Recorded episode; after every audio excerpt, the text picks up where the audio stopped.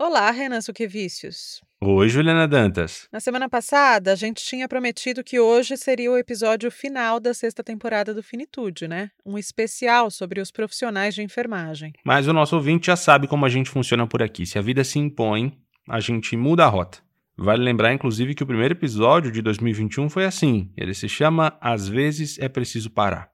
É, e agora aconteceu de novo. Na quarta-feira passada, um print que circulava pelo WhatsApp, que foi enviado para mim pela minha mãe, me fisgou e eu fui atrás.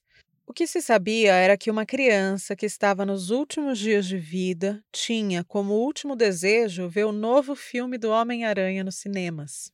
E aí você foi fazer aquela coisa de checar se era verdade mesmo, né, Ju? Verificar se o post era recente, Uhum. tudo aquilo que a gente precisa fazer para não cair em fake news, né? Exatamente, Renan, foi justamente isso. E aí eu mergulhei numa história digna de filme mesmo, literalmente. Era tudo tão inacreditável, mas eu acreditei, até mesmo na humanidade. E essa história aqui não tem spoiler do filme, não. A gente pontua bem isso logo no começo, né? Não tem mesmo, eu juro. Mas ela ganhou uma força de tal maneira que até mesmo o dublador do Homem-Aranha, aqui no Brasil, entrou na dança. Aqui quem tá falando é Peter Parker. E eu também sou conhecido como o seu amigão da vizinhança, o Homem-Aranha. Até o final do episódio a gente mostra tudo pra você, mas vamos começar do começo.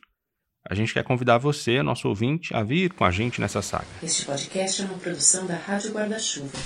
Jornalismo para quem gosta de ouvir.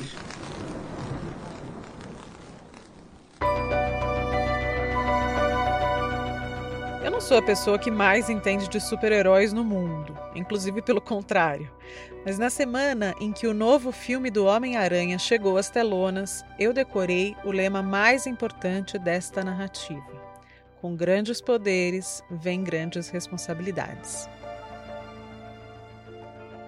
O meu nome é Renata Scosteg Medronho, eu tenho 25 anos e eu sou médica residente de pediatria, ou seja, eu estou ainda na especialização né, da pediatria e eu trabalho no hospital do IPPMG, que é o Hospital Pediátrico do Fundão, da UFRJ. Sem saber, a médica residente tinha um grande poder nas mãos. Claro que diferente daquele do Homem-Aranha. Dos pulsos dela não saem teias, mas a capacidade de mobilização. E afinal, que grande responsabilidade foi essa que veio com esse grande poder? Ela se tornou uma peça-chave para realizar o sonho de uma criança nos últimos dias de vida e provou que realmente nem todo herói usa capa. Só que para a gente explicar as mágicas que aconteceram durante a semana passada, a gente precisa voltar a alguns capítulos nessa aventura.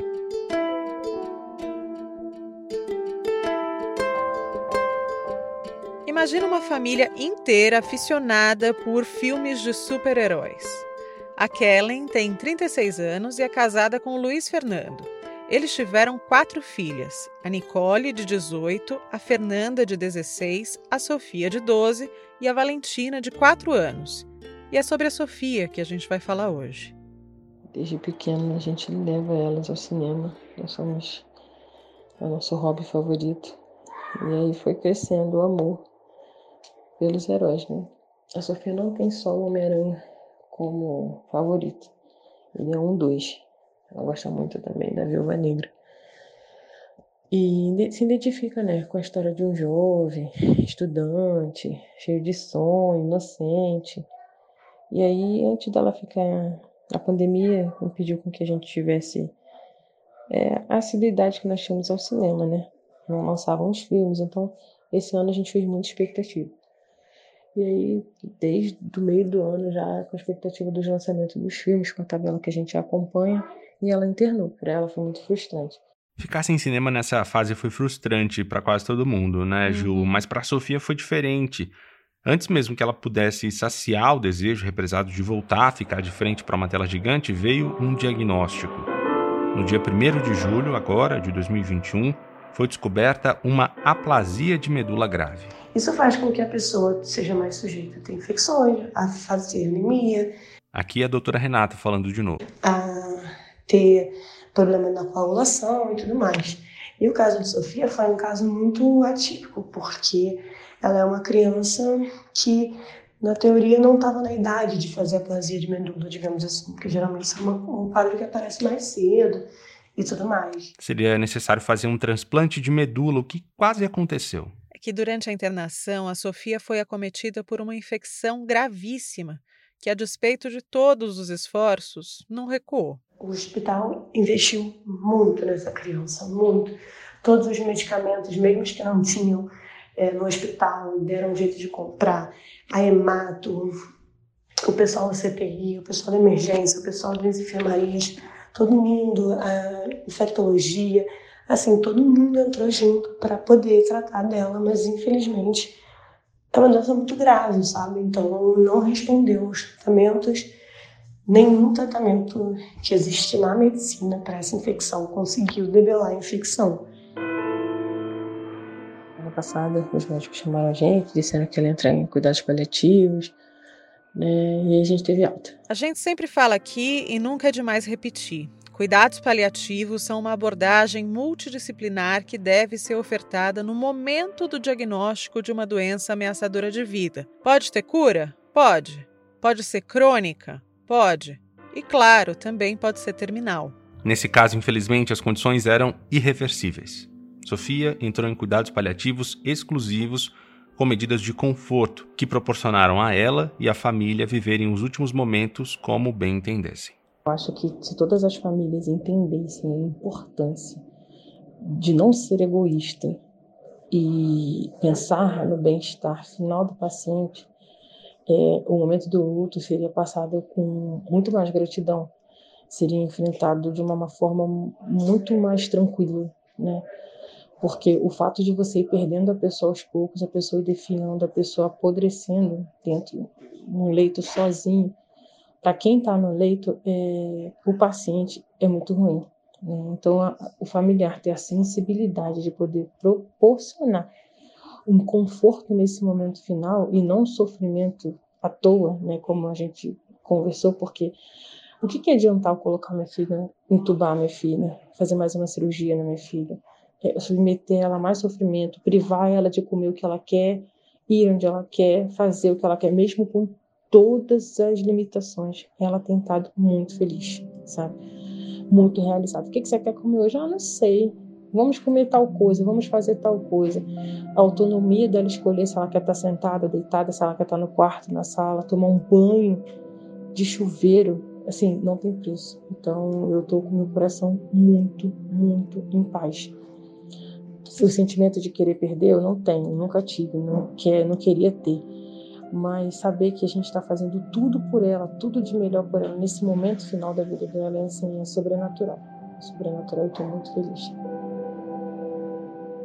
E quantos sentimentos que existem dentro de um relato desses, né? A dor dessa mãe é nítida, mas o amor é ainda maior. Ela e a família não entraram naquela coisa de tentar de tudo, não quiseram prolongar a vida da filha artificialmente só para ganhar um pouco mais de tempo, mas sem qualidade nenhuma.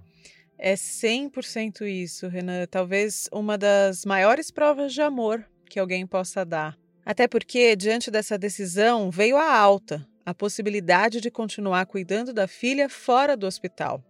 E a Sofia gostou da ideia, porque aí significava que realizar o sonho de ver o filme do Homem-Aranha nos cinemas estava mais perto. E aí ela ficou animada. Só que a gente foi entrar para comprar o ingresso e já não tinha ingresso mais em lugar nenhum. E como os médicos esperam que ela vá partir a qualquer momento, na realidade era para ela ter partido há uma semana. Eles não entendem como ela ainda está viva. E a gente estava numa corrida muito louca para conseguir os ingressos e ela estava meio que desistindo. Aí ontem a gente foi transfundir hemácia e plaqueta. Ela está fazendo transfusões em dias alternados. Ela comentou com as médicas, então as médicas tomaram essa missão de conseguir. Aí foi feita essa mobilização na internet. As manobras eram em si uma aventura. Era importante ter um acesso a uma sala VIP, mas daquela das melhores mesmo. Sabe aquela sala top do cinema? Então, aquela lá. A mais confortável, né? A mais confortável, mas não por motivo de luxo, né? Ter uma poltrona reclinável era preciso para que a Sofia conseguisse mudar de posicionamento ao longo da sessão de quase duas horas e meia. A sala só para a família era uma exigência por dois motivos: pela imunidade da criança e também porque ela podia morrer a qualquer momento, até durante o longa. Foi aí que o poder da doutora Renata, até então desconhecido, entrou em ação. Ela não era assistente da equipe direta que atendia a Sofia, mas como residente acabou tendo a oportunidade de ter contato com a menina e com a família dela várias vezes. E aí, quando ela soube do desejo daquela pequena paciente, tomou uma decisão que não envolvia medicamentos, acessos venosos ou prognósticos. Aquilo dali pegou para mim. Então, foi um dia de muita mobilização. O departamento de hematologia veio vê-la, que é quem cuida dela realmente. A equipe de cuidados paliativos veio vê-la, que é uma equipe muito próxima. E a gente ficou assim, eu fiquei mobilizada, sabe? Eu sou uma pessoa que adoro rede social, adoro Instagram e tal. Então, assim, fiz um textinho e mandei para algumas pessoas que eu conhecia famosas. É, o professor João Witt, que foi meu professor de teatro no colégio, Bennett, há milênios atrás. Pai do também ator Rafa Witt, sabe? O sogro da Tata Werneck. Mandei para uma professora minha de polidense, Roberta Martins, que é uma pessoa influente no mundo do poli, famosa no Instagram e tudo mais, e circulei nos grupos de WhatsApp, assim, mandei para alguns amigos meus que fazem cinema no FRJ, e aí o texto foi circulando. E aí, beleza, deixei lá. Deixou lá, e em questão de meia hora, tudo mudou. Quando foram 10 da manhã, eu tinha 60 mensagens na minha DM do Instagram, 93 chats não abertos e mais de 50 ligações, assim. É, veio muita gente falar com a gente, muita gente. Tanto o marketing da rede Cinemark quanto o da rede Kinoplex deixaram salas à disposição da Sofia e da família. Logo a menina já podia escolher entre pegar um cineminha na quarta noite ou na quinta de manhã. É lógico que ela gostaria de ter ido aos dois, mas as condições de saúde não estavam favorecendo e ela só pôde aceitar a segunda oferta, o que já foi demais. O êxtase foi coletivo. Das equipes de saúde que se mobilizaram, dos profissionais do shopping Rio Sul, na zona sul da capital fluminense, que se envolveram na empreitada, dos responsáveis pela ação do Kinoplex, da família e, claro, principalmente da protagonista dessa história. E o Kinoplex do Rio Sul fez uma coisa fora de série, que foi fechar uma sessão só para ela. Fecharam um, o shopping, a entrada do shopping, para não ficar entrando muita gente né, na hora da sessão. E fizeram várias ações, arrumaram brinquedo, arrumaram pôster. Foi muito legal, muito legal, muito legal mesmo. E foi assim, fora de série. E assim, eu acho importante salientar que nada disso foi uma ação sozinha, sabe? Eu acho que eu, como fui a pessoa que fiz o networking virtual, por assim dizer, acabei. Enfim, minha, o meu nome apareceu mais né, da, da equipe, mas foi uma parada muito linda, porque foi uma parada muito junta, sabe? Porque assim, é, se eu estava lá o dia todo mandando mensagem, organizando as coisas, é porque tinham meus colegas residentes também, que estão rodando na emergência. Maria Fernanda, Camila, Amanda, é, Ariane, trabalhando, trabalhando pra caramba para poder, poder levar a emergência. E teve toda a equipe de cuidados paliativos, a equipe de, de hematologia, a equipe da emergência, que conseguiu arquitetar para a Sofia poder ir para casa. Teve o, o serviço social que conseguiu a bala de O2 para ela teve o hospital inteiro que se mobilizou por essa causa aí. É aquilo, né? Super-heróis unidos potencializam os seus superpoderes. E a mesma coisa para conseguir tudo, cara. A única coisa que eu fiz foi criar um texto e pedir para as pessoas circularem. E aí foi tanta gente querendo ajudar, tanta gente, Ju. Foi assim, fora de série, assim. É um, foi um trabalho em equipe dos mais lindos, daqueles que fazem a gente acreditar na, na humanidade, entendeu? E é raro hoje em dia, viu? Ou se é. Por incrível que pareça, a história foi. A história do filme é a história dela. Nós tivemos muita ligação com a história do filme, porque fala de superação, cura, fé, perdão. Então, assim, foi muito lindo o filme. Muito, muito lindo. Aqui é a Kellen, mãe da Sofia de novo. Eles achavam que ela não conseguiria sobreviver a noite toda, né? Ela partia ontem mesmo e ela lutou. E tá lutando ainda. Então, ela assistiu o filme, foi muito bom. Foi muito maravilhoso, uma sensação muito boa, muita realização para ela, né, de poder ter essa oportunidade para nós, de podermos estar todos em família assistindo um filme tão esperado. Então foi muito bom, muito bom mesmo. A família de evangélicos tem encontrado grande parte da força na fé, E segundo a mãe, a Sofia só permitiu que a história dela fosse contada caso, de repente, de alguma forma, pudesse auxiliar outras pessoas. Ela tem muita paz, muita fé, muita tranquilidade. E nós estamos muito felizes né? e prontos para receber o sim ou não. Né? O sim para a vida e o não para a morte. Ou o sim para a morte e o não para a vida. A gente está muito tranquilo quanto a isso. A vontade de Deus é boa, perfeita e agradável. Espero que a gente possa ajudar a, a outras famílias a entender a importância de dar um pouco de dignidade, um pouco de afago, afeto, carinho, realizar os pequenos desejos das pessoas que estão no fim de vida e que isso seja um marco diferencial para que a gente pare de ser egoísta, pensando só na nossa dor da perca e que a gente comece a pensar um pouco na dor de quem está partindo. Né? O que, que a pessoa que está partindo quer? Qual é o desejo dela? Ela quer ficar num hospital frio, numa cama fria, ou ela quer ter uns momentos de prazer?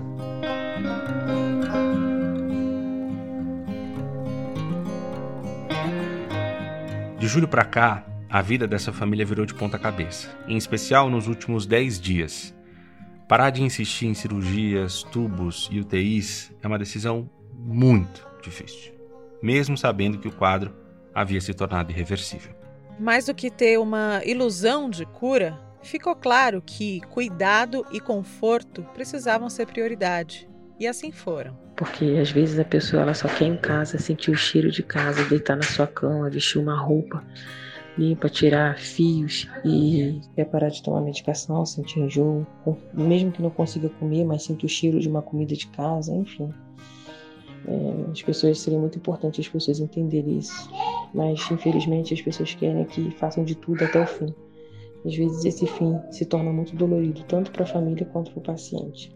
À medida em que eu me aproximava mais dessa história, uma frase da Ana Michele Soares, que já esteve aqui no Finitude e no fim das contas ela está em todos os lugares porque ela é praticamente onipresente, essa frase me veio à cabeça.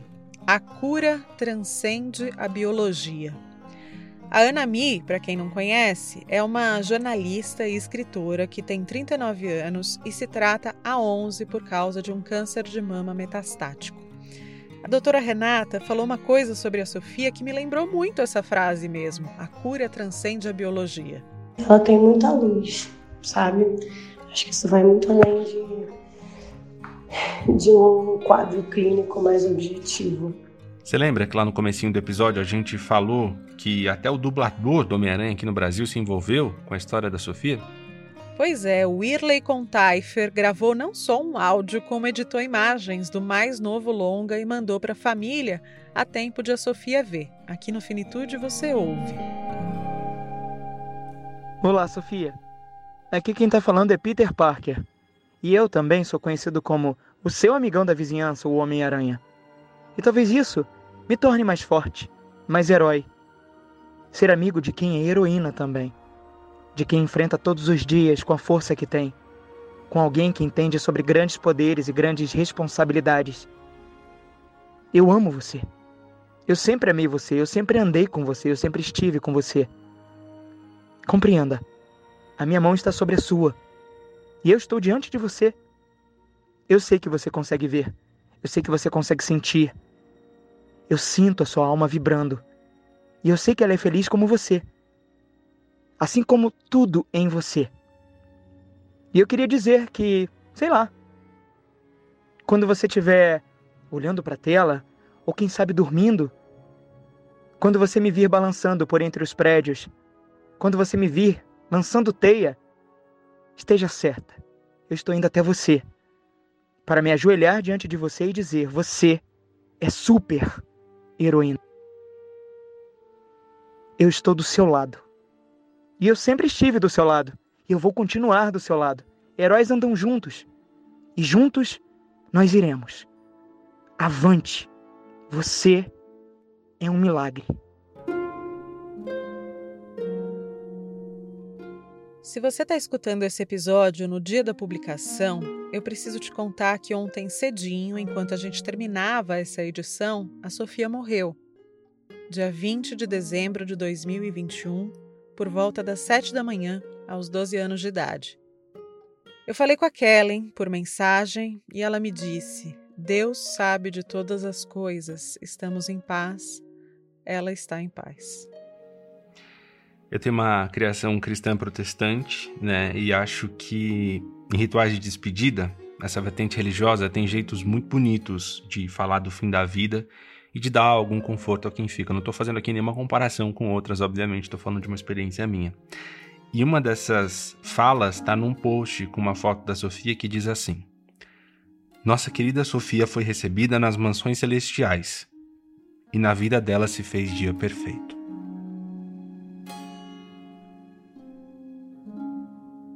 E como em muitas sagas, às vezes a história pode continuar depois dos créditos ou mesmo num novo filme. A nossa amiga Carol Moran, jornalista do jornal O Globo e da Rádio CBN, fez uma ponte mágica. Por meio dela, a gente conseguiu acessar a dubladora da Viúva Negra, alvo de tanto amor da Sofia quanto o Homem-Aranha. A Fernanda Baroni está na França, de férias e fez a gentileza de enviar esse áudio que você vai ouvir agora. Oi, Kellen. Oi, família da Sofia. Aqui é Viúva Negra. Eu fiquei sabendo que nessa família só existem super-heróis. Eu sempre vou estar com vocês e sempre vou me lembrar da Sofia. Vocês têm que ser muito fortes agora. Fortes como verdadeiros super-heróis. Eu queria mandar um beijo para Nicole, para Fernanda, para Valentina e, claro, para Sofia. E um beijão pro Luiz Fernando. Um beijo grande para a família toda e nós estamos juntos, sempre. Carolzinha, você não existe. Obrigada, obrigada demais. Fernanda, sem palavras. Hoje, mais do que nunca, você foi uma super heroína. Aliás, eu queria agradecer também a Marina Salles, que foi a primeira pessoa de quem eu me aproximei no Instagram a partir dos posts sobre o caso da Sofia. Foi ela que me levou até a Renata, a Renata que me levou a Kellen, e sem ela, essa história não poderia ter sido contada aqui. Hoje o nosso único recado é que na semana que vem a gente vai ter o último episódio da nossa sexta temporada. Vai ser uma homenagem aos enfermeiros e às enfermeiras deste país. A gente está te esperando. Se quiser continuar falando com a gente, estamos no Instagram como Finitude Podcast ou no Twitter Podcast Finitude. Obrigada pela escuta. Um beijo para você. Juma, peraí, tem um Natal aí no meio, né? Antes do nosso último episódio. Então vamos deixar Eita, aqui. é verdade, verdade. Um desejo, né? De Feliz Natal para os nossos ouvintes, para todos que nos acompanharam. E Feliz Natal para você também, Juju. Feliz Natal, Renan. Feliz Natal para quem é de Natal.